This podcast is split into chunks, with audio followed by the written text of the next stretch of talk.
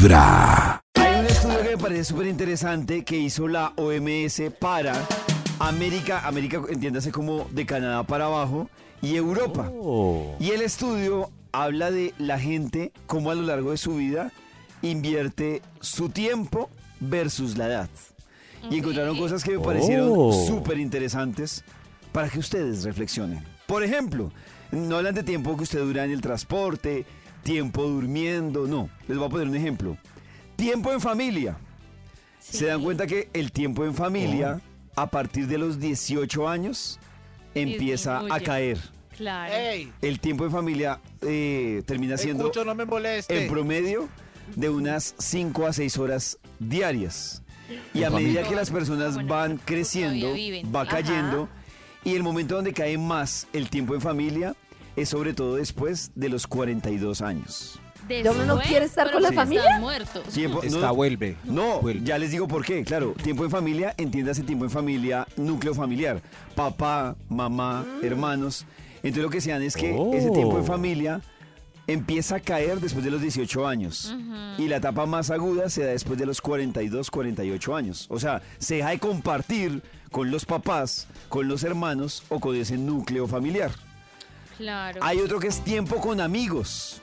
El tiempo con amigos, y, y ahí ya les digo que de estos hallazgos se encontraron, el tiempo con amigos empieza a caer después de los 30 años. Ay. Empieza a caer el tiempo con Sí. amigos.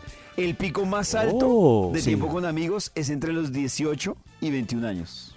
Yo La veía ese estudio sí, y claro. ¿Sí lo uno entre más viejo, menos amigos tiene.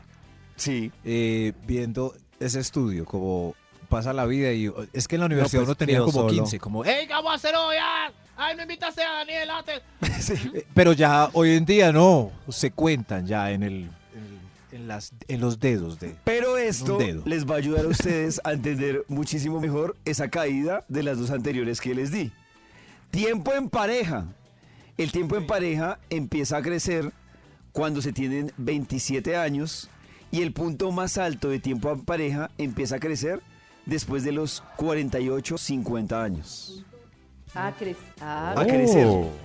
Tiempo con los hijos. El tiempo con los hijos empieza a crecer, con, de compartir con los hijos, empieza a crecer sobre todo después de los 21 años y empieza a caer después de los 42 años.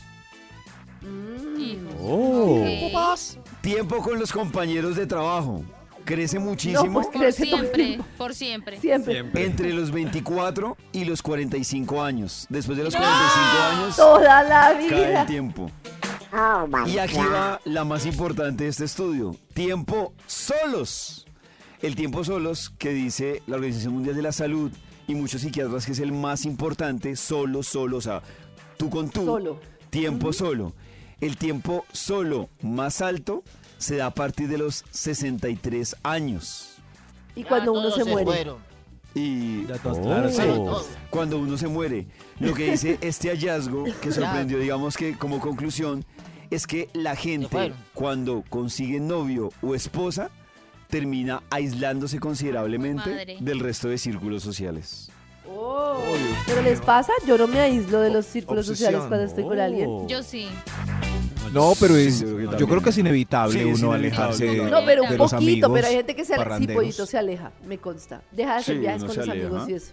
Yo no, a mí me parece que uno sí se aleja un poquito, Polla pero uno debe conservar los espacios con los amigos Es que y eso, a mí eso. me parece tan importante.